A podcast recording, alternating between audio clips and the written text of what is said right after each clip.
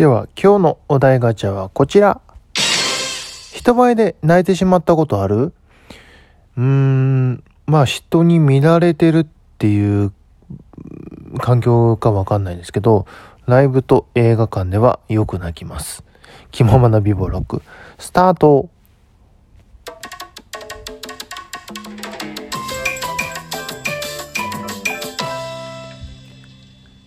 どうも皆さん、こんにちは、こんばんは。おはようございます。気ままな美貌録、始めました。どうも、いくと申します。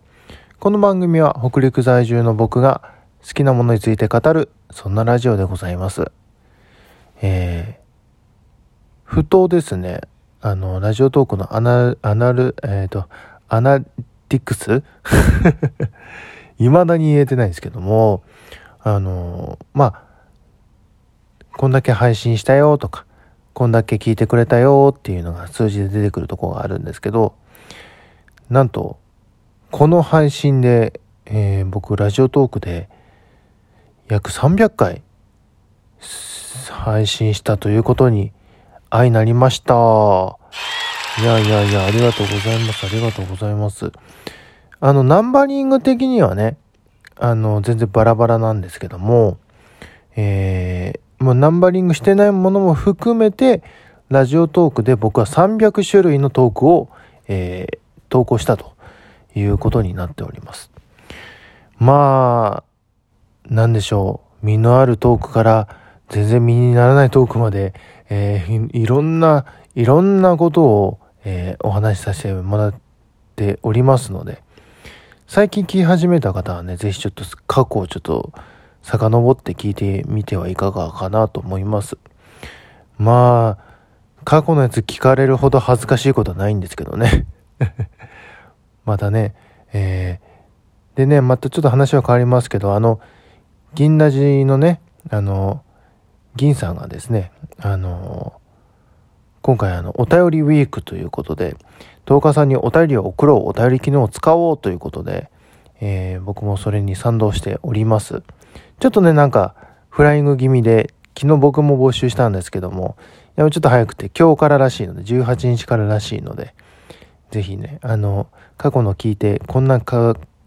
こんな過去の回聞きましたっていう、ぜひ、昔の感想でも全然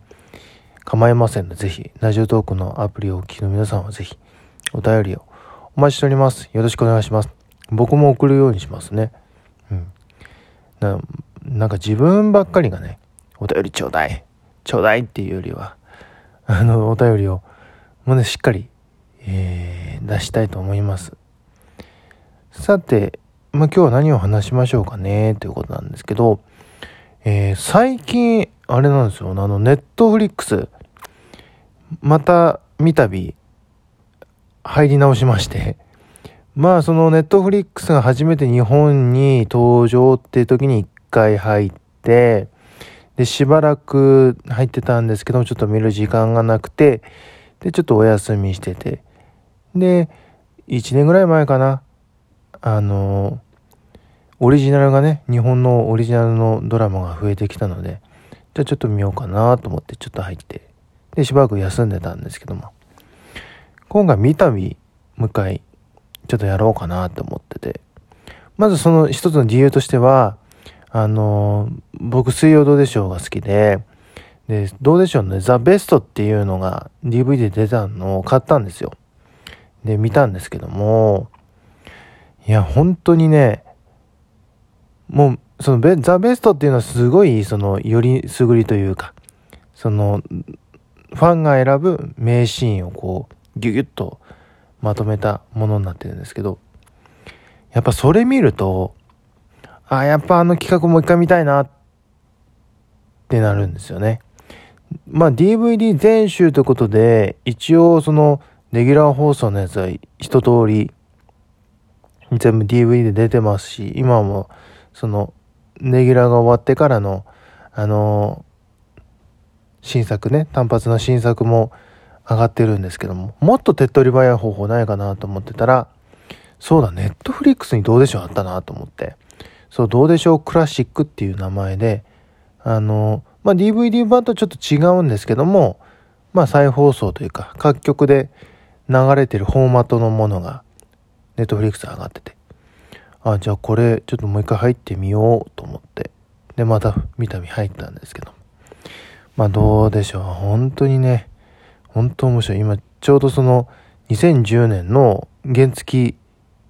のやつを見てるんですけど、いや、本当にね、本当どうでしょうね。何回見ても同じとこで笑っちゃうし、やっぱなんかすごい安心して見られるんですよね。うーん、やっぱり、こんなバラエティ番組本当にないなと思うぐらい。だって、あの、あの、日本代表する俳優があの、カブに乗ってるんですよ。それで、あの、東京から、あの、高知の桂浜まで行くっていう。あと、普通喋れないはずのディレクターがすっごい喋るっていうのもありまして。本当にね、言葉で表せないほどどうでしょうってすごい、あの、僕の好きな番組なんですけども。まあ、それで、ねまあ、久々にネットフリックス入ったんで、どんなの入ってんのかなと思って見てたんですけど、